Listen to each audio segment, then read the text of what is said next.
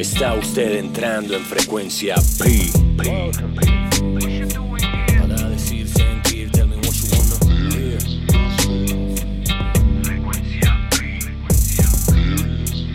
Esto es frecuencia P con Pierre Scholes.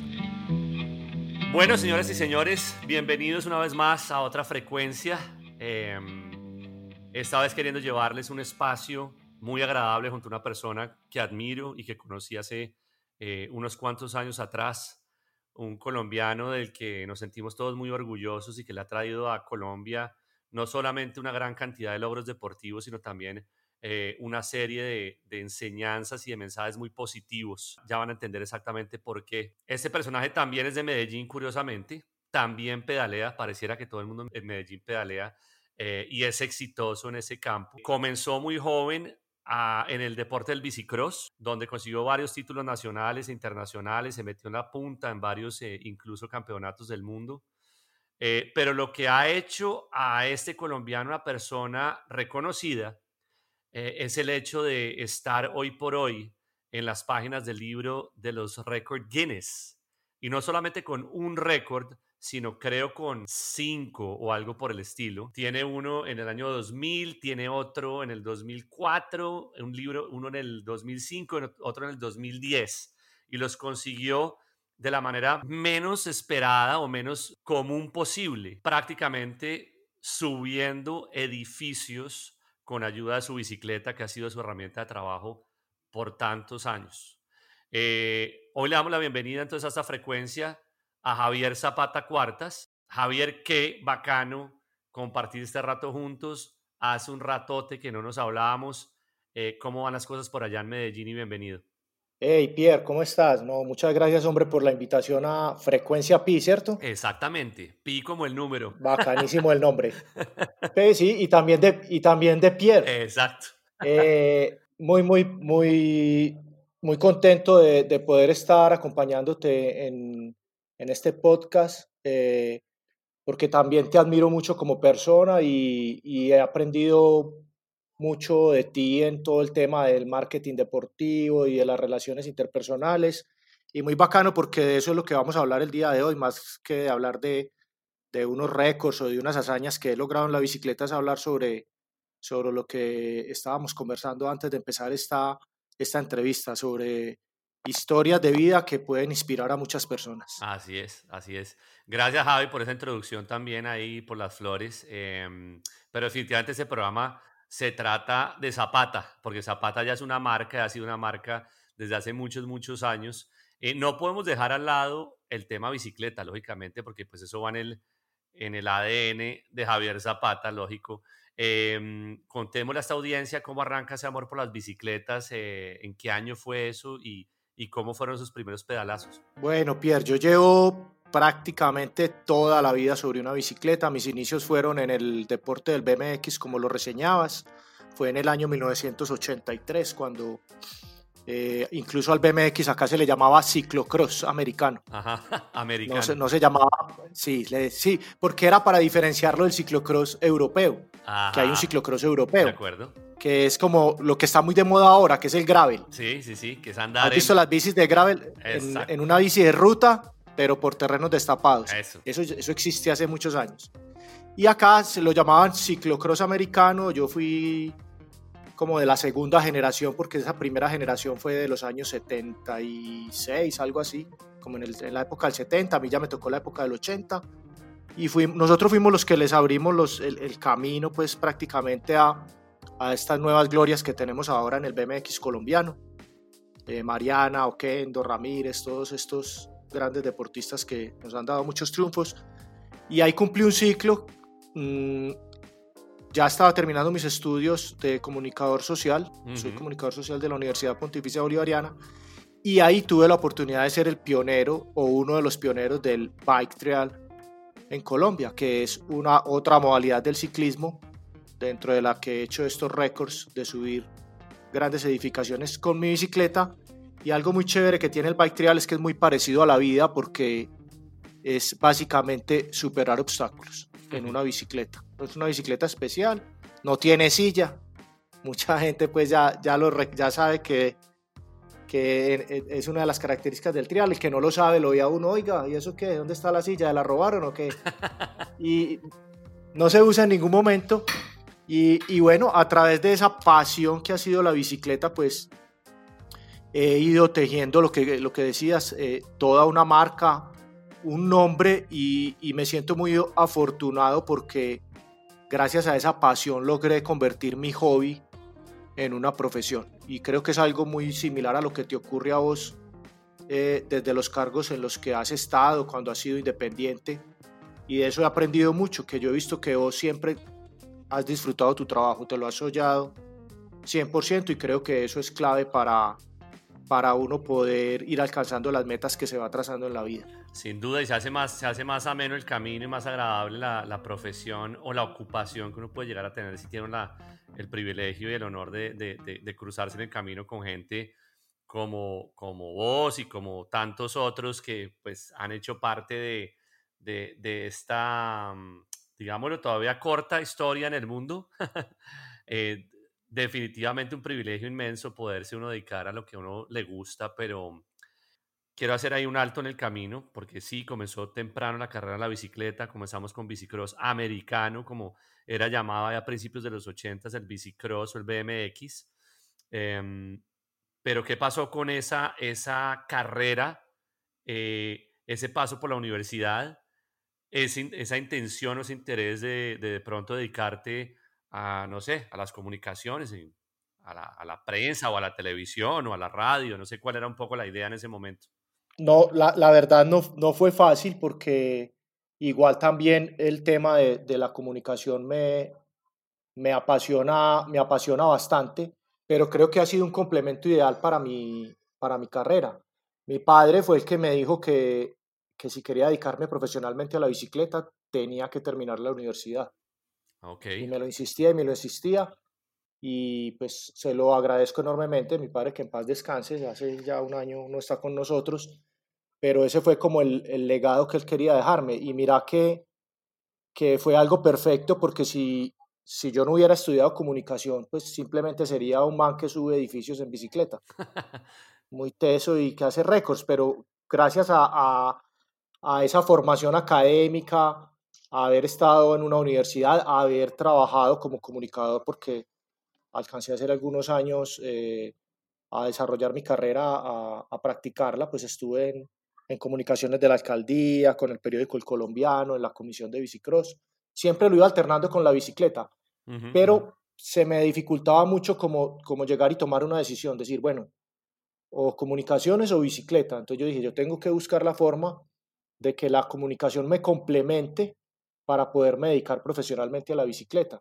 Y eso es que, y, okay. y creo que ese ha sido el éxito mío, porque eh, a través de esa comunicación es que pude desarrollar otras líneas de negocio a través de mi nombre y de mi marca, como el tema de las conferencias en las cuales tú has tenido la oportunidad de, de acompañarme. De hecho, las primeras grandes conferencias que hice las hice contigo cuando Así estuvimos es. con un banco en unas giras nacionales. Eh, muy bacano fue eso. Muy bacanas y súper extensas, como 18 ciudades. Después estuvimos con otra compañía de seguros pero eso me abrió un mundo de posibilidades y, ahí fue cuando yo dije, no, yo puedo dedicarme profesionalmente, combinar estas dos cosas y dedicarme profesionalmente al, a la bicicleta, eh, combinándolo con el tema de, de, las charlas, de las conferencias, teniendo una escuela en la que voy dejando como mi legado y, y mi conocimiento a las futuras generaciones y con el, la marca de mis, de mis productos y, y, con el tema de mis patrocinadores, como lo, lo hacemos todos los atletas profesionales. Más, más puestos que un bus, definitivamente. Sí, sí. Tiene uno que dedicarse a muchas cosas, pero, pero es muy satisfactorio porque uno maneja su propio tiempo, se dedica a lo que le gusta, viaja mucho, eh, conoce gente muy interesante. Eh, no sé, abre un mundo de, de, de, posibilidades que, que de pronto si yo hubiera sido profesional en, en, otro deporte como el ciclismo o el fútbol, has visto que son deportistas que tienen unas carreras muy cortas. De acuerdo. O sea, económicamente muy rentables, pero el futbolista se retira y ya. No muy longevas. ¿Cómo? Exacto. Y en el trial, pues lo sigo practicando, tengo 47 años y mira que todavía le sigo dando, pues ya, ya, ya no, no, no, no, tan competitivamente, lo hago más recreativamente, pero lo disfruto al máximo. Ahora con el tema de las cuarentenas, volví otra vez a retomar mi escuela de trial y eso me ha generado unas satisfacciones enormes. Eso, eso he visto. Pero ojo, porque es que nos eh, hemos tocado una cantidad de temas que hacen eh, hoy por hoy todo ese abanico, de alguna manera, de oportunidades que ofrece la marca Zapata y la, y la persona, increíble persona Javier Zapata.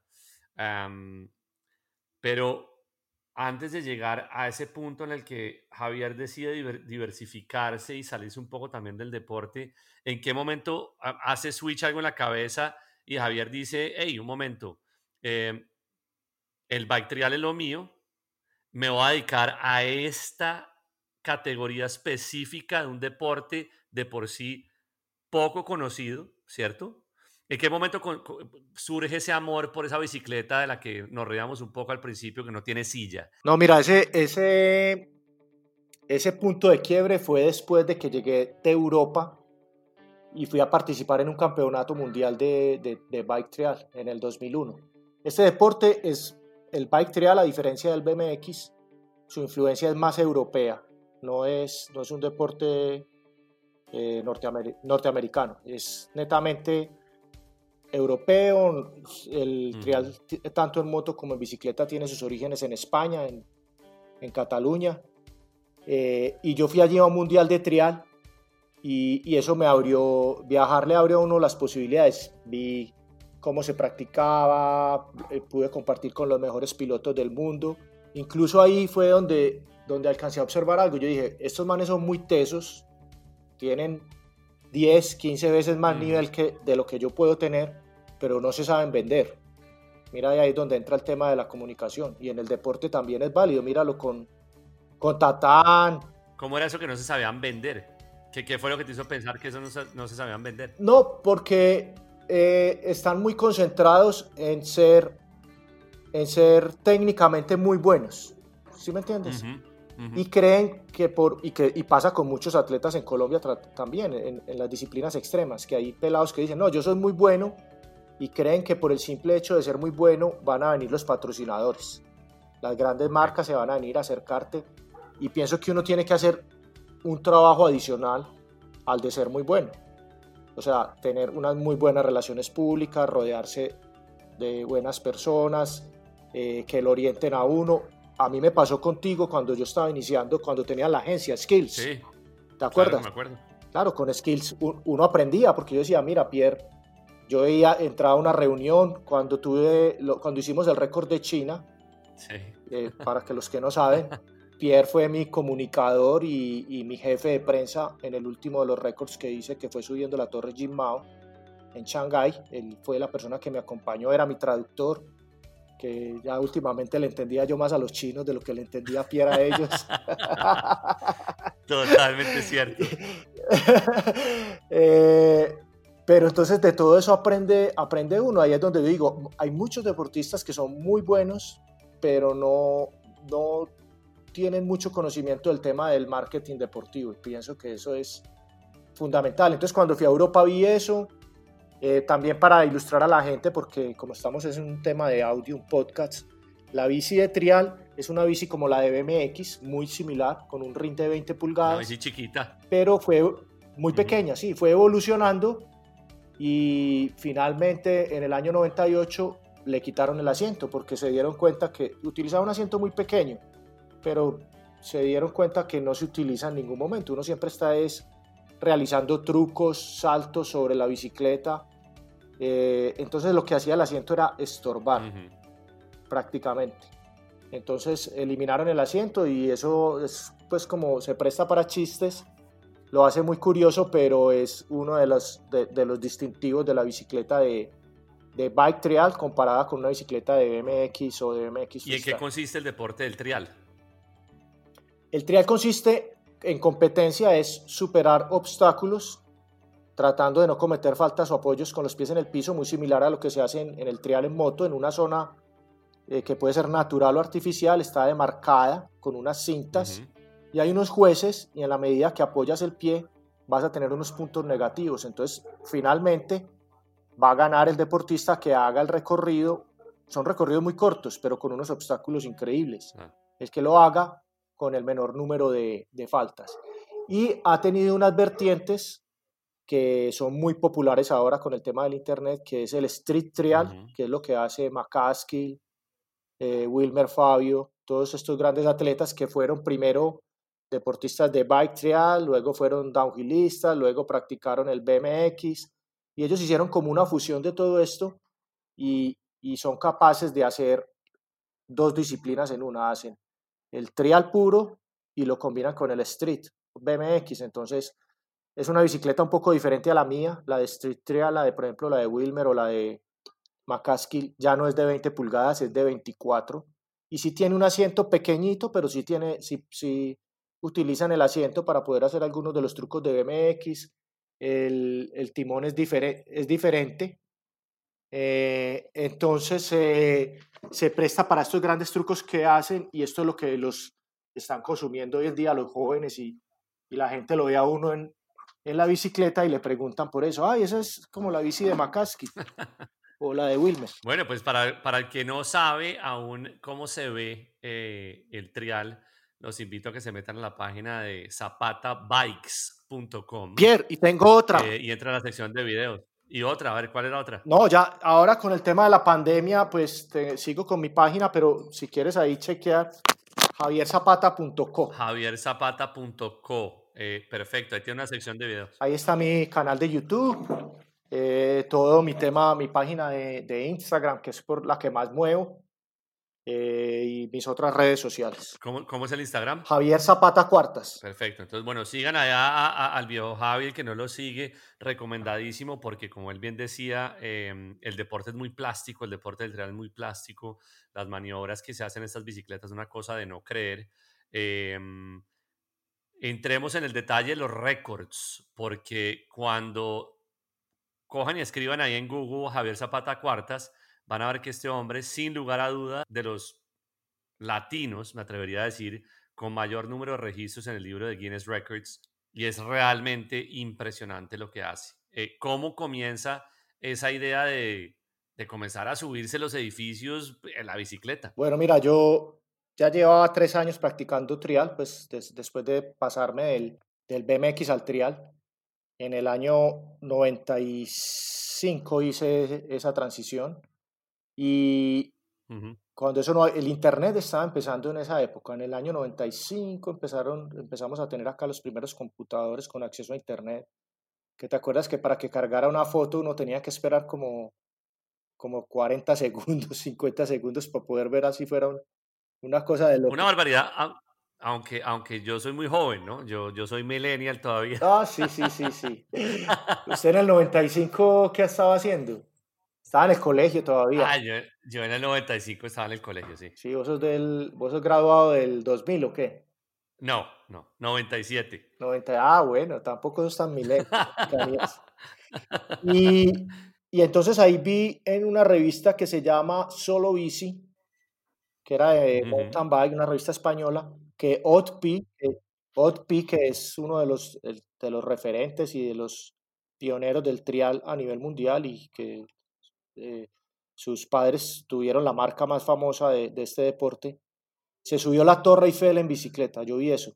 Un OTI español subió 747 escalas de la Torre Eiffel en una bicicleta y yo decía, no, imposible, pues uno cómo va a subir.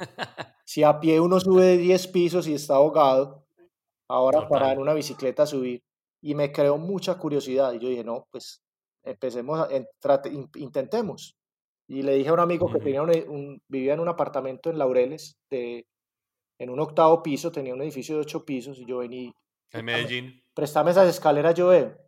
Y no, eso era un lío, pues para subirme cuatro pisos sufría porque no tenía la técnica.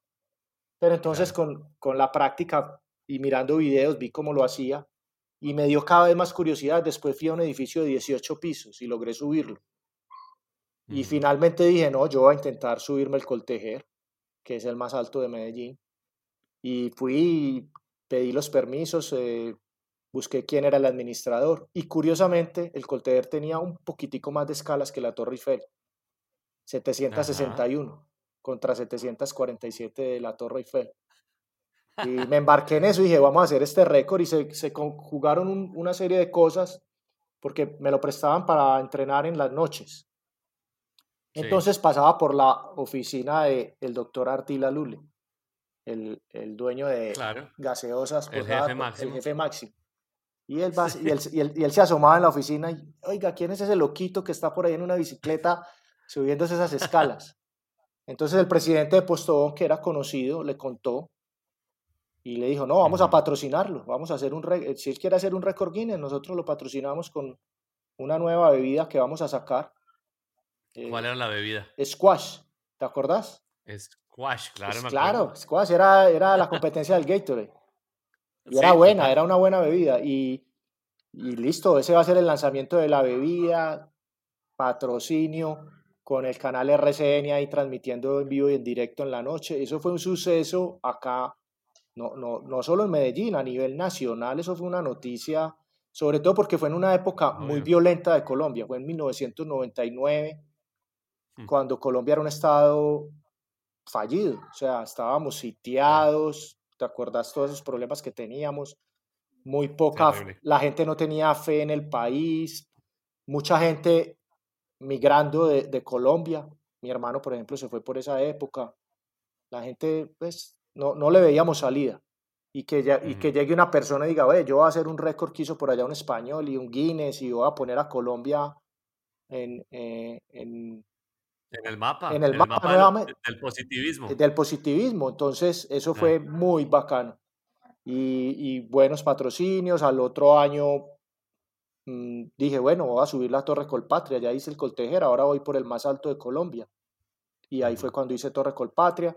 Y eso me generó mucho reconocimiento y, y, le dio mucha visibilidad al deporte del trial. Ya, entonces ahí ya la gente ya sabía que era trial, que no era BMX, porque lo confundían con BMX. Ah, trial, eh, obstáculos, superar eh, eh, escalas, escalones, hacerlo en una bicicleta que no tiene asiento. Y fue muy chévere y creo que eso le ayudó mucho al trial en general en Latinoamérica. ¿Cómo, cómo se hace un récord Guinness? Mira, hay, hay dos formas de hacer un récord, eso me lo preguntan, a mí Guinness me debería pagar, debería, debería hacer un, todo el día en las redes, venga, que yo quiero hacer un récord, que hoy en día es muy fácil porque está el tema del Internet. Y Guinness tiene, tanto en inglés como en español, tiene Ahí entras a www.guinnessworldrecords.com y está en inglés y en español y dice cómo romper un récord. Hay una forma que es con un fast track, que es con una respuesta rápida, pero hay que pagar 600, 600 libras esterlinas para que ellos estudien tu caso de récord. Y digan, listo, lo que quieres hacer, si es un récord. Por eso yo mucho, le digo mucho a la gente, cuando vayas a hacer un récord, la, la vía más fácil es romper una marca que ya existe. No inventarte una nueva modalidad. Inventarse una nueva modalidad es muy complejo, porque ellos tienen que entrar a estudiar esas nuevas reglas. Mientras que si tú dices que sabes que un man se paró en el dedo gordo del pie durante dos días, tú dices que te vas a parar tres días, pero ya el récord existe. Entonces, eh, con esa respuesta rápida, si no haces la respuesta rápida, se te demoran un mes en responderte, y ya te mandan una reglamentación, haces el récord y mandas una documentación. Ellos te mandan eh, como unos parámetros y ya tú tienes que mandar unos registros de prensa, unas actas notariales, eh, unas personas reconocidas de tu país o de tu ciudad que den fe de que lo que hiciste fue cierto, videos, entre más pruebas aportes, mejor. Y ya posteriormente ellos estudian y pues te enviarán vía correo tu certificado de Guinness que no necesariamente te, te da cabida para que estés en el libro. Una cosa es tener el certificado, otra cosa es que sea uno de los récords escogido para ah. estar en la edición impresa. Y la otra forma es pagando, que ese es el negocio de Guinness. Ellos tienen unos avaladores en Latinoamérica, en Inglaterra, en Estados Unidos. Y si tú tienes una marca comercial o una empresa que te patrocine, pues eh, ellos van a tener ahí el avalador de Guinness y, inmediatamente termines tu récord sin necesidad de enviar todos esos papeles, como ahí está el, el jurado de Guinness que vio que sí fue cierto que lo hiciste, inmediatamente te dan tu certificación, pero ese chiste vale, vale como 10 mil libras esterlinas. Eso, No, no, eso es un buen billete. Un buen billete. Hay Y en estos tiempos, pues ma- No. más, más buen billete todavía. Sí, entonces yo nunca lo he hecho con avaladores. Siempre Ajá. ha sido enviando la documentación. El que hicimos en China, los chinos fueron los que se encargaron de enviar esa documentación y muy rápido, como a los tres meses, me llegó mi certificado. Y en los otros se me demoraba seis, siete, ocho meses en darme mi Wow. certificación. Pues bueno, entonces comenzó todo esto con la Torre Coltejer en Medellín, de ahí para Colpatria, ese sueño de, de romper el récord de Haute en Francia, en la Torre Eiffel, y de ahí, de ahí Sí. Javier se fue para dónde y sobre todo A México. Ah, no, a Venezuela. Venezuela a la Torre Mayor, ¿o no? Ah, no, eso es, eso es en México. Parque Central, Torre Parque Parque Central, Central. Exacto. en Caracas. exacto. Y luego fui a Torre Mayor, que lo acaban de inaugurar, el el edificio más DF. alto de Latinoamérica en el DF. Ya hicieron otros dos. Pierre, ¿has visto? ¿Has vuelto a Shanghái? ¿Viste los otros dos que hicieron al lado de la Torre Jim Mao? No he vuelto a China, no, no he vuelto a Dos China. edificios brutales. Pero sí he visto las fotos y eso es una barbaridad y lo que hay son edificios hoy por hoy, yo creo que para, para seguir soñando y seguir rompiendo récords y, y justamente pues a, a- a eso iba en este momento. Eh, esos récords, ¿de qué manera eh, han complementado la carrera deportiva y profesional de, de Javier Zapata hoy por hoy después de tantos años de estar en este deporte? No, esos, esos han sido como, los, como las maestrías. Eso es como hacer una maestría o un doctorado. Y es mi carta de presentación. La gente piensa que me preguntan mucho, oiga, ¿cuánto, ¿cuánto le dan a uno por hacer un récord Guinness? A uno no le dan absolutamente nada. Antes uno tiene que invertir si quiere hacer un récord Guinness. Pero eso es una carta de presentación y gracias a eso fue que me empezaron a llamar las empresas y, no sé si recuerdas por allá en el año 2008 cuando del banco nos dijeron, bueno, ustedes se le miden a hacer eh, esta charla para, para más de 6.500 empleados, ir a 18 ciudades, fue algo muy retador. Y, y fue todo eso gracias a los récord Guinness, porque ahí lo que yo hago es hacer un paralelo entre, entre lo que hace un atleta profesional y lo que hace una persona en su trabajo eh, diario, cómo cumplen sus metas, Que es lidiar, exacto, lidiar con Exacto, obstáculos es todos, todos, los días, días, y es, eh, como, como la vida, la exacto. vida. Y es una charla sobre, sobre valores, eh, disciplina, la misma disciplina que tiene un deportista la debe tener un- una persona en su trabajo, la constancia, para mí es clave, tal vez el más importante de los valores, la perseverancia. Mira que a donde lo lleva, mira vos donde te ha llevado la perseverancia con, con tu tema de marketing deportivo. Pierre le ha dado la vuelta al mundo como 10 veces y, y ha estado, lo- pues, pocas personas como, como vos pueden decir que han estado en los eventos deportivos que tú has estado, ¿o no, Pierre? Sí, yo he sido muy afortunado, Pues, has estado en el top 2 de Fórmula 1, tenis, eh, fútbol, eh, cualquier deporte que ustedes se imaginen, Pierre es- ha estado ahí en, en uno de esos grandes eventos. Y gracias a, a su, a su perseverancia, a, a su constancia con, con el trabajo que él ha hecho. Yo, yo incluso tuve la oportunidad de estar hace, hace unos meses en la conferencia de Pierre. Fue invitado acá a Medellín. eh, eh, ¿Cómo se llamaba el evento, Pierre? Eso era la revista Publicidad y Mercadeo. Eh, montó esa conferencia en, en Medellín. y muy, muy bacano la experiencia de vida y, y- y la experiencia desde el marketing deportivo que Pierre le dio a todas estas personas expertas en, en publicidad y mercadeo y, y mirando el deporte desde otra perspectiva. Y eso es lo que hacemos en las conferencias, contar nuestra historia y cómo hemos ido logrando de eso, a través de qué valores, mostrando que no todo es fácil, las caídas, yo he tenido lesiones, tuve una muy grave, que esa parte de la conferencia tú no la has visto porque mi lesión de ligamento cruzado anterior fue, fue después de estas charlas que hicimos con el banco y eso marcó Yo no me mi- sé eso.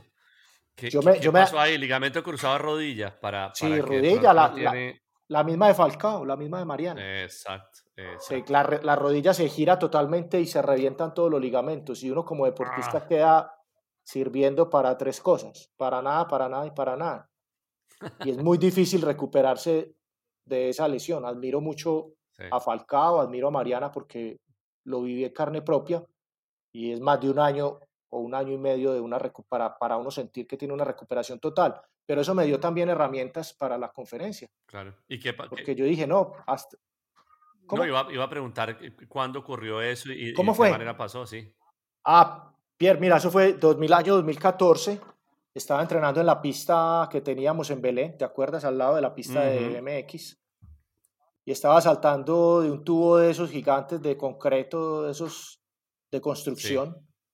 Iba a pasar de un tubo a otro y en la mitad, en, el, en pleno salto, se reventó la cadena de la bicicleta. Ah. Se partió a la mitad. Cero, y ahí no te da tiempo de nada. Claro. Cero tracción. Quedé en el aire y me caí como de tres metros y caí preciso sobre la rodilla derecha, se giró totalmente y ligamento cruzado anterior. Ah. Entonces, claro, uno ahí se le va al mundo porque uno dice, no, hasta pues yo vivo de esto. Claro. Entonces, gracias a Dios tuve el apoyo de mis patrocinadores. Eh, por esa fecha se estaba haciendo unos trabajos con Confama y ellos me dieron un, un apoyo mm, genial. Me dijeron que podía seguir haciéndolo con, con mis compañeros eh, de trial, con mis otros deportistas, con los compañeros del equipo. Y, fui recuperándome. o sea, para uno salir de una lesión de esas, hay que, hay que tomarlo como si fuera un reto de subir el edificio Coltejero, la Torre Colpatria o la Piedra del Peñón. Es igual de difícil o más difícil, porque hay que trabajar todos los días en esa recuperación, día y noche, día y noche. Terapia, terapia, fisioterapia, hidroterapia, fortalecimiento, la alimentación. Y eso no, y eso no solamente, no solamente lo físico, no es lo mental, ¿no? Es trabajar la cabeza, porque la cabeza del deportista se da un golpe terrible cuando, cuando el atleta no... No, la confianza, para volver a recuperar la confianza. Y, y bueno, y después de eso es reaprender, porque es volver a coger la bicicleta y arrancar de ceros. Total. Cualquier, ya subirme, subirme un murito de 10, cuando antes me subía un muro de 1,40, subirme un murito de 10 centímetros ya se vuelve una proeza para uno, porque, porque tiene la lesión, te da miedo, piensas que te vas a volver a caer. Entonces es, es un reto mental tenaz para, para cualquier deportista después de una lesión de estas tan, tan, dura. Y me dio muchas herramientas y, y, es muy bacano dentro de, dentro de la historia. Yo no sé si has visto un video, te lo, está en mi canal de YouTube, se llama Mi papá es un héroe. Es muy chévere porque es con Matías, mi hijo. Involucra el tema familiar y es muy, muy bacano y muy, muy inspirador. Vamos a hablar de, Matías y de la familia en, en un ratito. Yo quería mm, aprovechar para, para hablar de, de, de, un comentario que alguna vez Albert Einstein hizo sobre el paralelo entre la bicicleta y la vida. Él decía que la vida es como montar en bicicleta y que si quieres mantener el equilibrio tienes que seguir avanzando, ¿no? No, puedes parar. Y, mm, y, y, no se puede parar, exacto. Uno no puede parar en la vida, no puede parar una bicicleta porque lo contrario no se cae. Y Javier ha sido eh, un ejemplo de constancia, de persistencia, de pedalear en contra de la corriente en un deporte de nicho, em, en un país donde el deporte de por sí no es, no es, fácil, la profesión del deporte no es fácil en Colombia. Eh, y he tenido el honor y el privilegio de poder trabajar cerca a, a, Javi y, y, he visto lo difícil que ha sido o que fue en esa época allá cuando se estaban comenzando a marcar esos récords, de tratar de llamar la atención en el buen sentido de la palabra, ¿no? Y me acuerdo que eh, en ese último récord del del que, Javier habla, que fue en la Torre Jimao en Shanghai, en China, eh, nos cogió el cambio de año, ¿no? Era año nuevo. Era pasar de un año al otro. Era muy complicado. Exacto, era muy complicado eh, de alguna manera atraer la atención de los medios de comunicación y nos paró bolas, Caracol nos paró bolas, RCN, nos paró bolas eh, Julio Sánchez, eh, eh, Andrea Serna, me acuerdo. Pero ese fue tu labor, Pierre, para eso eras jefe de prensa, por eso te llevé. No, pero pues, bueno, gracias, ¿no? Gracias por eso, pero definitivamente, definitivamente la noticia no era yo la noticia, lógicamente son los logros de Javier y además me parece muy curioso porque Javier en algún momento dijo en esa conversación como que, ah, no, si yo no hubiera estudiado comunicación, habría sido simplemente ese loco que sube edificios en bicicleta. Pero ojo, prácticamente nadie en el mundo sube edificios en bicicleta. Ese es el mayor logro que tiene Javier Zapata. Eso es lo que ha hecho Javier Zapata, una marca, una institución y un ídolo y un héroe en el país y en, el mundo. Em, y de ahí es donde se aprende, de ver ejemplos de consistencia, de persistencia, de, de, saber saltar esos obstáculos. Y eso me conecta directamente al tema de las conferencias y el trabajo de coaching. Eh, Javi, ¿cómo, ¿cómo, se llama la conferencia? El cielo es el límite. El cielo es el límite es una de mis charlas. ¿Cuáles son los, los temas principales que se abordan en esas conferencias y para quién, para quién son? Los, los, el tema principal de las conferencias es valores cómo a través de los valores un atleta profesional puede superar obstáculos y trazarse la meta que quiera. Y eso lo trasladamos a, a las empresas. Eh, yo le digo a la gente, a la, gente, a, y a las personas en general, eso puede, eso puede ir dirigido, lo hemos hecho para, pues a ti te tocó que era con los vicepresidentes de, del banco, los, los más altos directivos, pero también va dirigido a los trabajadores de base para fuerzas de venta funciona perfectamente. Gracias a Dios me han llamado de muchísimas empresas en Colombia y lo he hecho con, con, con las más grandes, pues con, con multilatinas, está, hemos estado con Suramericana, con Bancolombia, Protección, estuvimos con Red Bull, ¿te acuerdas que también estuvimos haciendo unas para fuerzas de ventas? Eh, un poco más, más adelante. Isagen, ahora las últimas que hice antes de que empezara esta pandemia fue para Humax, farmacéuticas en sus convenciones de ventas. y, otro tema que tiene muy chévere en mi conferencia es que eh, eh, es muy disruptora y muy diferente porque yo hago un show en vivo en la bicicleta. O sea, desde la entrada es diferente porque no es el típico conferencista ya eh, pasando, sí, pasando unas diapositivas, sino que, que, cuando la gente menos se lo espera, entra un loco en bicicleta por, por todas las sillas o, por la mitad del escenario. Y cada vez que hablo de uno de esos valores, eh, lo, lo, ejemplificamos con algún ejercicio, con algo que involucre a la bicicleta y que involucre la participación del público. Entonces se hace muy, se hace muy divertida. Eh, pero sin, e es muy interactivo, pero, interactivo pero no deja de ser interesante, porque mira que al final de, de, las charlas la gente va y te agradece es el contenido, no, no el show en la bicicleta. No te, mm. La gente no te dice, ve, como saltas de teso en la bicicleta, sino, hey Javi, y, y nos lo decían, Javi, Pierre, gracias por el mensaje, bacano. Si ustedes lo pueden hacer en una bicicleta, yo lo puedo hacer en el día a día. Y hasta creo que de esas conferencias le quedó algo a Pierre porque, porque se los voy a confesar, Pierre no era muy deportista cuando yo lo conocí. Pierre era un man muy teso en marketing y, y para, y para, pero en depor, y, y, estando en el mundo del deporte no era el más deportista y para sorpresa mía, que pues yo sigo a Pierre en redes y me alegra mucho cuando lo veo que es un man que, que, que le, se dedicó ya eh, pues de una forma recreativa, pero lo hace con, con mucho profesionalismo eh, se hace 120 kilómetros en bicicleta, eh, surfea, eh, le gusta, pues a usted gusta la adrenalina, ¿sí o no? ¿Te gusta estar muy pues, activo? yo, yo, era de acuerdo, era más fiesterito y, mm, y, definitivamente me he ido conectando un poco más con el deporte y, y he entendido perfectamente ese paralelo em, del mensaje que el deporte transmite a, digamos que, que a la vida como tal, ¿no? A la historia de la vida, ¿no? Y yo creo que sin lugar a dudas e, ese, esas, e, esas charlas que Javi viene ofreciendo, que se las súper recomiendo, eh, tienen esa facilidad, ¿no? De crear una conexión, una interacción real con la gente desde la humildad, porque pues si hay un, si hay un man chévere con el que se puede pasar un rato chévere, es Javier. Em, tuve la oportunidad, como dije, de estar ahí en esas, en esas grandes salas de conferencia y vi la cara de la gente eh, y definitivamente la conexión es, es, es impresionante. ¿Qué era lo que más te, te agradecía la gente? ¿Qué, ¿Qué, te dice la gente? ¿Dónde está ese, como esa conexión no, eh, inmediata? El tema, la gente se conecta mucho eh, con el tema de los valores y el tema familiar. Esa parte no la teníamos en la conferencia cuando lo hacía con vos porque ambos éramos solteros cuando eso todavía no estaban los chinches de por medio, pero, pero ahora, que hay, ahora que hay una familia, no sé si vos lo has notado, uno tiene una motivación extra, es, es muy diferente. Total. Entonces a uno, la familia, el hijo, yo tengo un tema muy bacano ahí al final de la charla y eso le llega mucho al corazón de las personas. Entonces van y, y le dicen a uno, no, hermano, yo, yo tengo que salir adelante, yo me voy a, a trazar esta meta y lo voy a lograr. Te tengo una anécdota muy chévere.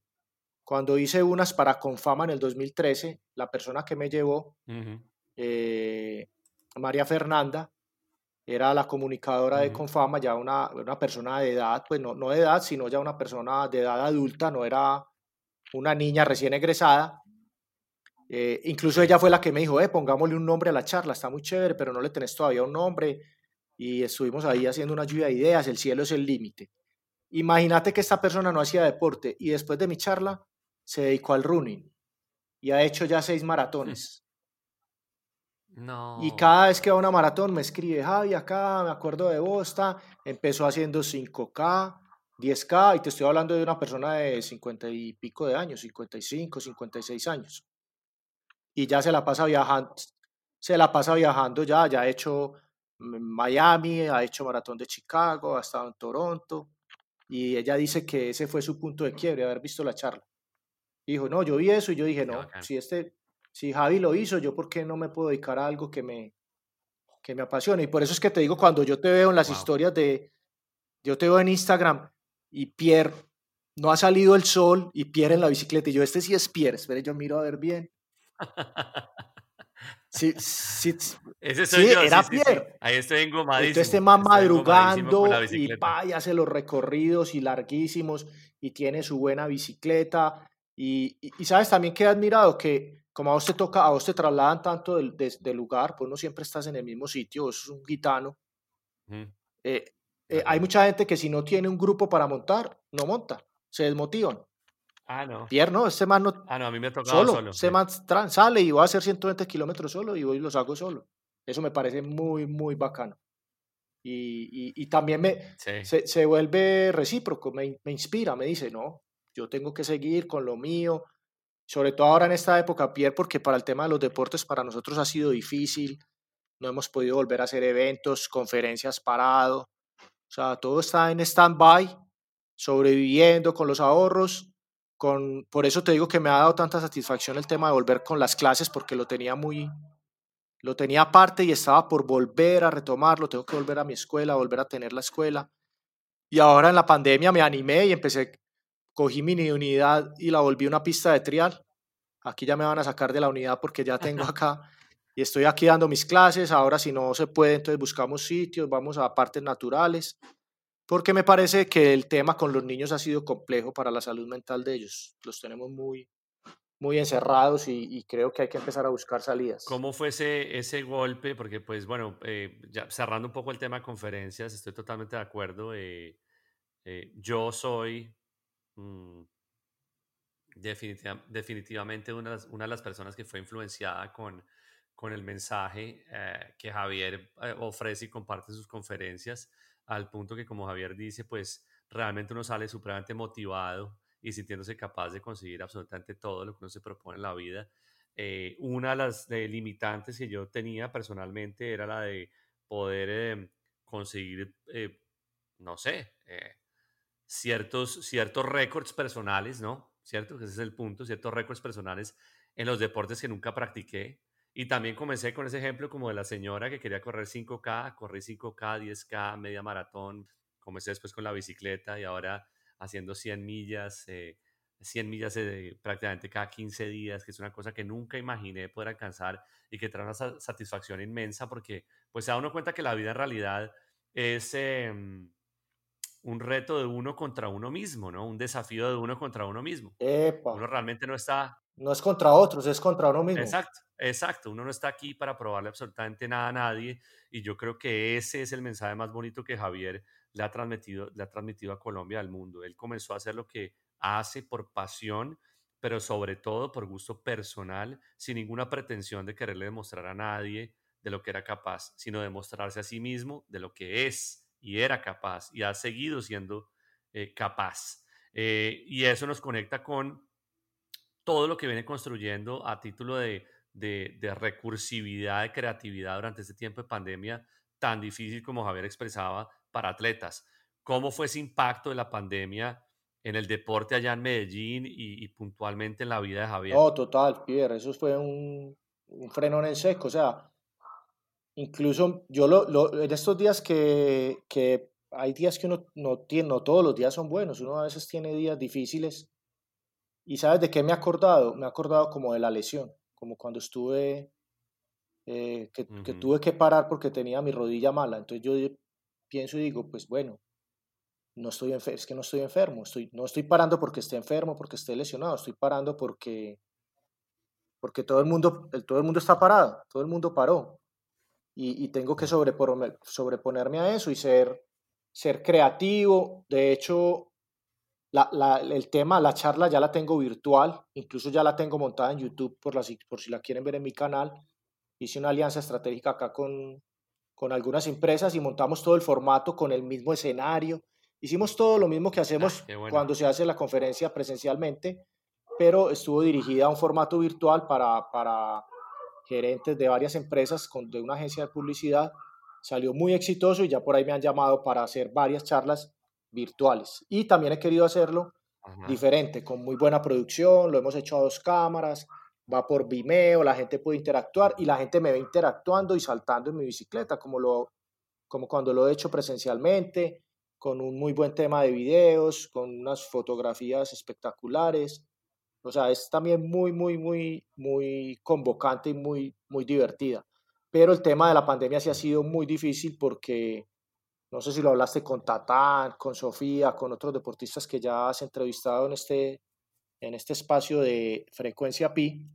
Eh, nosotros, nosotros vivimos desde los eventos, eventos públicos. Nos gusta el contacto con la gente, estar en eventos masivos, eh, poder ir a entrevistas de televisión, estarnos, estarnos moviendo constantemente, no, no encerrados en, en una casa. Entonces ha sido difícil, pero, pero bueno, lo hemos ido sorteando. He tenido el apoyo de mi patrocinador principal, de GW Bicicletas. Mis otros patrocinadores también han estado presentes y, esperando y con ganas de que todo esto se vaya pues como, como solucionando porque lo hemos sufrido todo, todos los deportes. Mira que cancelaron el Mundial de Ruta, ¿viste?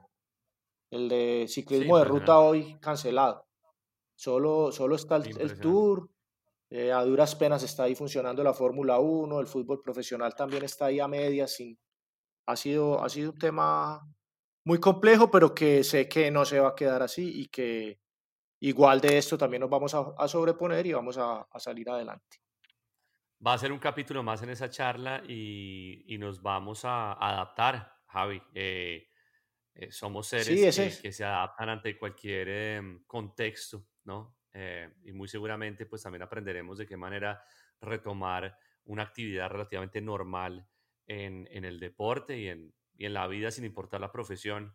Eh, yo he visto igual que, que, en este tiempo pues Javi no ha querido quedar, que, o sea, es imposible dejar a Javier parado, arranquemos por ahí quieto, pero entonces en este tiempo eh, Javier encontró una solución muy, muy bacana de comenzar mm, a, aportar, incluso en tiempo de pandemia, y fue conectándose con los niños y con toda la plataforma de escuela que tiene con el trial. ¿Cómo ha sido esa experiencia? ¿En qué consiste mm. ahí en, la, en el conjunto, en el mira, mira, residencial? Yo, yo, yo lo, venía, lo venía pensando antes de la pandemia, me había dedicado, como, como eran tantas las conferencias que hacía al año, me tocaba estar viajando tanto, no tenía el suficiente tiempo para volver otra vez a la escuela, porque eso demanda un compromiso y a veces ni siquiera estaba, podían pasar dos semanas y yo no estaba acá en mi casa. Entonces, pues no estaba para estar presente en la escuela. Y, cuando empezó la, la, pandemia, me llamó un, corredor de MTV, una leyenda del, del MTV en, en, Antioquia o en Colombia, que Carlos Paredes. Del ciclo, de ciclomontañismo. Y me dijo, ve, eh, me compré una bicicleta de trial y mi niño está todo engomado y queremos recibir clases. Y vos nos ayudas. Y yo le dije, pues ahora no hay pistas, pero si vienen a mi casa, arrancamos. Y por ahí arrancó la cosa, con, el, con Carlos y el niño. Y ya después se fueron uniendo otros niños de la unidad. El hijo mío, Matías, que estaba dedicado completamente al fútbol, porque en casa de Herrero, asadón de palo. Ah, no estaba dedicado a los videojuegos. No, no, no, no, sí, muy dedicado a los videojuegos, pero, pero en el tema del deporte lo apasiona es el fútbol. no la bicicleta. Entonces con este tema volví, lo pues. enganché con, con la bicicleta. Él volvió otra vez, armé su bicicleta de trial y ya tenemos ahí un grupo muy interesante, unos niños que son de mi unidad, otros que no son de la unidad. Vienen y recibimos la clase acá en un espacio que nos facilitaron, armé mi tráiler, me hice unas estivas, me mandé a hacer unas estivas especiales, es como un juego de Lego, como que les voy armando los obstáculos. Y no te imaginas, yo no veo la hora que sea martes y jueves, que son los días de las clases, porque eso es lo chévere de enseñar, que eso es una retroalimentación. Entonces, eh, uno está enseñando, pero también está aprendiendo. Hombre, para el que es papá, eh, mantener motivado a un niño sí que es un reto. Eso sí que es una escuela.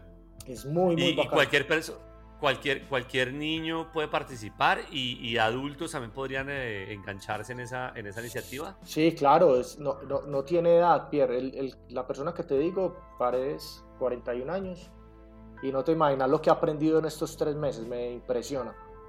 Y es constante, él es el que llama, me dice, hey, bueno, vamos para clase.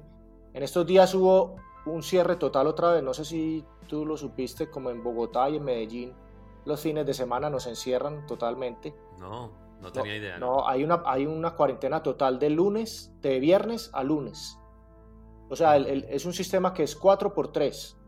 Se trabajan cuatro días y se encierran tres días. Entonces, y ya, entonces en la unidad restringieron el permiso, pero igual yo en semana busqué la forma y buscamos otros espacios, fuimos al salado, a espacios naturales, porque no, pues me parece que que no es, no, mm, no me parece saludable tener a los niños encerrados. Mentalmente esto, esto es muy complejo y los niños tienen que estar haciendo alguna actividad física. Y me parece que el ciclismo y el trial y todo lo que sea relacionado con la bicicleta, pues se presta porque es relativamente seguro, no hay ningún contacto físico y simplemente el niño está rodando en su, en su bicicleta. De acuerdo. Ahora, si, si, el niño no tiene la bicicleta eh, especializada de trial, ¿cómo funciona eso? No, yo ya tengo bicicletas porque, gracias a Dios, con, con, mi patrocinador, con GW, veníamos trabajando en el proyecto de desarrollar una bicicleta de trial colombiana, que es la que yo estoy usando, la GW Vertigo. Esto también me ha ayudado cantidades porque eh, si algo ha hecho bien GW es democratizar el deporte de las bielas porque ellos han sido capaces de sacar bicicletas muy, muy finas, de muy buena calidad, a, a, unos precios muy razonables. Y no hay que importarlas, no hay que traerlas como cuando tú traes una bicicleta de trial, que te vale, te vale más traerla que la misma bicicleta. Entonces ya las tenemos acá en Colombia, yo las estoy vendiendo también, eso me ha ayudado mucho también durante la cuarentena. Se ha, se ha vuelto como popular la bicicleta de trial porque es una bicicleta ideal para entrenar en espacios muy cerrados, incluso tú puedes entrenar dentro del apartamento, en tu casa. Es un parche tener una bicicletica de trial y, no hay que salir a hacer grandes recorridos, entonces eh, se ha vendido muy bien esa bicicleta GW Vertigo, la gente eh, ha preguntado por ella, los que hacen enduro, los que hacen ciclismo, la han comprado porque también se vuelve un complemento para los otros deportes. Si tú dominas una bicicleta de trial, dominas cualquier modalidad del ciclismo. Vas a ser hábil en la bicicleta de ruta, en la de montaña, en la de enduro. Te vuelves un teso porque, porque el trial es muy complejo. El trial dentro de las modalidades del ciclismo, el trial es tal vez una de las más técnicas. Exige muchos movimientos, mucha coordinación, mucho sentido del equilibrio, entonces te va a ayudar mucho para las otras modalidades. Y el ciclismo que está en un auge impresionante, ¿no? Pese, pese, a todo eso que estamos viviendo, el boom que ha cobrado el ciclismo, las bicis, andar en bicicletas, increíble, ¿ah? En Colombia están agotadas las bicicletas, te lo, te lo, así te lo digo, porque la gente la está queriendo utilizar para hacer deporte y para transportarse de una manera segura en la bicicleta. De pronto en Medellín es un poco más complejo por la topografía. Sí, pero ya hay unas bicis eléctricas increíbles y ya mucha gente está entendiendo eso y se está bajando de su carro para montarse en su bicicleta eléctrica. Qué bacano. Eh, Javi, ¿cuál ha sido la, principal enseñanza que, ha dejado esta pandemia, estos tiempos tan, tan bizarros de alguna manera? tú lo dijiste ahora, adaptación. Para mí esa es la, esa es la palabra clave de la pandemia, porque mucha gente habla de, de reinvención y a mí me parece muy, un poco complejo ese tema de, de, reinventarse, más, más en las edades nuestras. Pues nosotros ya, ya, ya, tenemos un recorrido, entonces ya es un poco, ya lo has hablado con, con los chicos de los restaurantes, de los bares. ¿Qué es lo que ellos han hecho? Adaptarse, adaptarse a esa situación y buscar otro, otro tipo de salidas, otros ingresos económicos, pero siempre con esa palabra, adaptación. Hay que, si nos dicen hay que salir de tapabocas, pues hombre, hay que, a mí me estorba demasiado para entrenar, me ahogo, pero esa es la regla, hay que hacerlo y tengo que adaptarme a eso. Me tengo que adaptar a que no puedo, si le voy a explicar a un alumno, ya no lo puedo hacer eh, teniendo un contacto físico con el alumno, lo puedo hacer con una distancia, yo le muestro desde mi bicicleta sin necesidad de acercarme a él y así lo hemos venido haciendo, cumpliendo pues como todos esos, todos esos protocolos y así nos va a tocar eh, por un tiempo, pues mientras se logra una vacuna, una inmunidad de rebaño.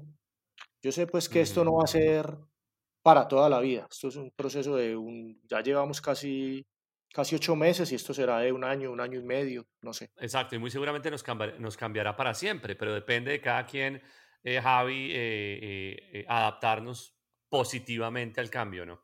Claro, y, y, no, y sabes también que valorar cosas, eso creo que sí ha hecho la pandemia, no sé si a vos te ha pasado, lo, por ejemplo, los viajes, Pierre, que es una persona que no para en la casa y le tocaba estar viajando constantemente, pero también ha sido positivo porque me imagino que has tenido mucho tiempo para compartir en familia. Total, total. ¿Cómo está la familia a propósito de eso? ¿Cómo está la mujer? Bien, Pierre, acá. Mi esposa bien. Ya no está tan chiquín. El tema de mi esposa. sí, no, ya, ya Mati ya tiene, ya va para los 10 años estudiando virtualmente. Eh, mientras todo esto pasa, eh, otra vez ya dedicado a la bici. Por ahí en las historias la gente lo ve rampando, le hice unas rampas acá en la casa bacanísimas. Sí rampa en su bicicleta de todoterreno, volvió a la bicicleta de trial, tiene facilidades para hacerlo porque lo lleva en el, en el ADN. Eh, lo que le explico lo, lo hace muy fácil. Los gaticos muy bien, por ahí están Ángel y, Nala, las mascoticas que también son una nota ahora en, en, en estos momentos, son una compañía increíble. Y mi mamá, mi mamá y mis hermanos bien, mi hermano en Bogotá con su negocio de, de bicicletas para, para los niños mi hermana en Medellín bien, mis, en general todos, todos también muy bien adaptándonos a esta nueva situación. Qué bueno, Javi, pues me alegra mucho em, volver a, entrar en contacto. Eh, no, no quiero o sea, cerrar esta conversación sin antes, eh, primero recordar a la gente que, que tienen que seguir a Javier en redes sociales, que tienen que seguir la página oficial de él, em, que tienen que ver la conferencia, que tienen que promover la conferencia entre los contactos que tengan porque el mensaje que transmite realmente es muy positivo. Estamos pasando por un momento en el que todos los detalles que se comparten en este corto pero súper sustancioso y realmente interactivo momento eh, valen mucho la pena. Vale mucho la pena eh, amplificarlos y, regar la voz en ese sentido. Em y se puede hacer virtualmente. Total, ese es el punto. Se puede hacer virtualmente. Claro, sí.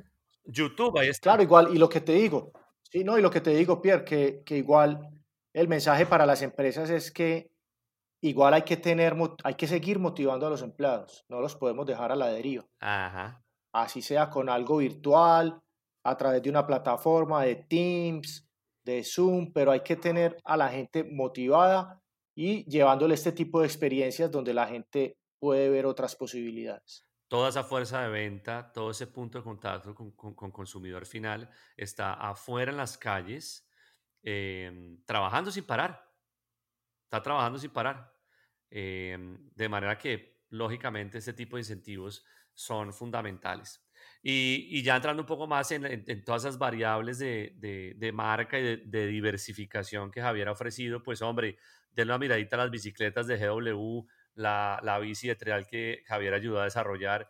Muy bacana para todos nosotros que nos gusta pedalear, tener una bici de trial para los pelados, para los chiquitos y las chiquitas que están ahí arrancando a andar en, en bici. Realmente es un ejercicio muy entretenido que tampoco requiere mucho espacio, ¿no? El trial tiene esa ventaja y es que uno puede andar en bicicleta realmente en un espacio restringido eh, y definitivamente esto pues ha ayudado mucho a que el programa de Javier sea tan exitoso. Contáctenlo si están en Medellín para que lleven a sus chicos allá eh, o si ya no están tan chicos y están un poquito más grandes como nosotros, pues también tienen oportunidad de aprender eh, y comenzar a, a darle a este deporte tan, tan, tan bacano. Eh, Javi, para cerrar, tengo, tengo un cuestionario.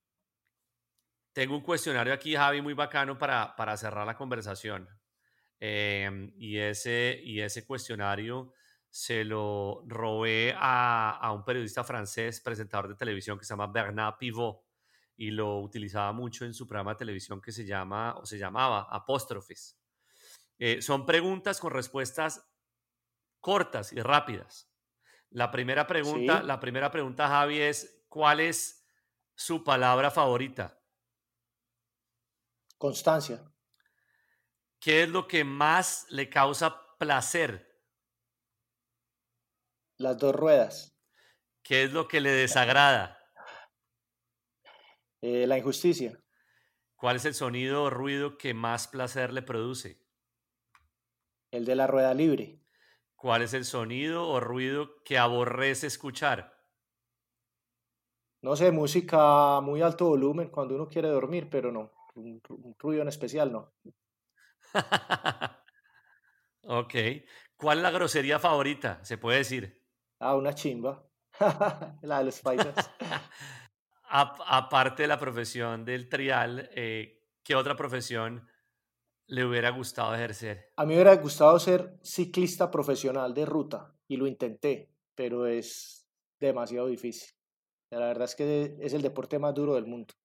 Eso la gente lo tiene que tener muy claro. Cuando vayan a criticar a un ciclista, piénsenlo dos veces porque ya cuando uno empieza a montar en una bicicleta de ruta y hacer ciertos recorridos, se da cuenta lo complejo que es este deporte. Así es. ¿Qué profesión nunca ejercería? Eh, medicina. Y si el cielo existiera así como se lo han pintado a uno, allá arriba en las nubes, con una puerta grandota y Como el cielo es el límite, exacto, y como el cielo es el límite, eh, llegando a ese límite en esa puerta, teniendo a Dios parado al frente, eh, ¿qué le gustaría mm, escuchar decir cuando, cuando Dios lo, lo viera llegar a esa puerta? que llegue al límite. Bienvenido. Llegaste al límite. Ay, hombre, Javi, qué bacano. Bueno, eh, últimos detalles. Una cancioncita, una cancioncita para amar. Es que eh, Frecuencia Pi tiene un playlist eh, también con la música de mis invitados eh, y la tengo segmentada. Música para amar. La, la tengo, la tengo, la tengo. Apologize. Eh, con esa hicimos el video de Ajá, la Torre Jim. ¿La recuerdas? claro que sí. Siempre la oigo y me trae muy buenos recuerdos. Bueno, ahí está, Apologize. Eh, una canción para llorar. El reggaetón, el reggaetón en general. Ahí sí llora uno. Y la canción para ganar, ¿cuál es la canción de, o sea, Rocky se iba a subir al ring, ¿cuál es la canción de, de Javier para subirse a un edificio o romper el próximo récord? Eh, tengo, pero es que no, yo no soy muy bueno pues en, la, en el tema musical. Eh, hay una de AC/DC que me pone, pero no, no recuerdo el nombre. No, va- vamos a buscar cualquiera de sí, si tiene ese, ese brote de energía. Sí, sí, y sí, en general es una energía brutal para montar en bicicleta. ¿Con, con- con cuál cerramos hoy? ¿Con la de One Republic de, de Apologize o con alguna cosa de CDC? No, la de Apologize, esa es brutal porque hay, esa, esa canción tiene mucha historia, tiene, trae historia. Hay historia. Y, y lo que mucha gente no, no sabe es que, pues, que eh, Pierre me, soy el invitado de Pierre en este momento, pero que eh, tuvimos una época de una muy buena amistad. Él viviendo en Bogotá, yo viviendo en Medellín, pero, pero estuvimos muy unidos, vivimos muchas cosas, muchos viajes. O sea, tengo acá en este momento miles de recuerdos cuando fuimos a Guayaquil, ¿te acuerdas, Pierre? Claro que sí. Fuimos por allá a un evento a Ecuador, el récord de los niños Así que es. viniste acá cuando salté todo ese poco de 23 niños en una bicicleta de trial, o sea, muchos, muchos buenos recuerdos. Viajes a Bogotá, Pierre me llevaba a hacer exhibiciones a Bogotá, yo lo llamaba para que me acompañara a conferencias, íbamos en aviones privados Una elegancia. por Así es. allá. Sí, ¿cuáles, cuáles, re- cuáles reggaetoneros? Hombre, Muy, pues muy todo bacano. eso, todo eso que Javier medio les ha contado ahí de, de, de infidencias eh, sobre un poco lo que ha sido nuestra relación de amistad y de trabajo juntos, pues realmente eh, han sido logros conseguidos a través del esfuerzo y la dedicación em, puntual en un deporte eh, no convencional, el bike trial. Eh, a la persona que han venido escuchando hoy, que nos ha acompañado en esta frecuencia Pi, pues hombre, Javier Zapata Cuartas, eh, un hombre que cala en todos nosotros, que espero que aquellos, aquellos que no lo conocían, pues eh, hoy lo tengan muy presente, lo sigan recordando, porque sin lugar a dudas es parte de la bandera de Colombia, es parte de todo ese orgullo que nosotros como colombianos sentimos cuando hablamos de deporte. Javi, vamos a cerrar entonces con, con Apologize, con la música. Claro, claro que eh, sí, de una. Gracias inmensas eh, por entrar en, en frecuencia. No, gracias a vos, Pierre. Gracias, gracias a vos, mil gracias porque fue una conversación muy, muy amena y que sé que la gente lo va a disfrutar mucho y les va a traer buenos recuerdos y los va a ayudar a inspirarse en estos momentos que estamos atravesando. Así es. Un abrazo grandote, un saludo a la familia. Un abrazo, te Pierre. Y estamos en contacto.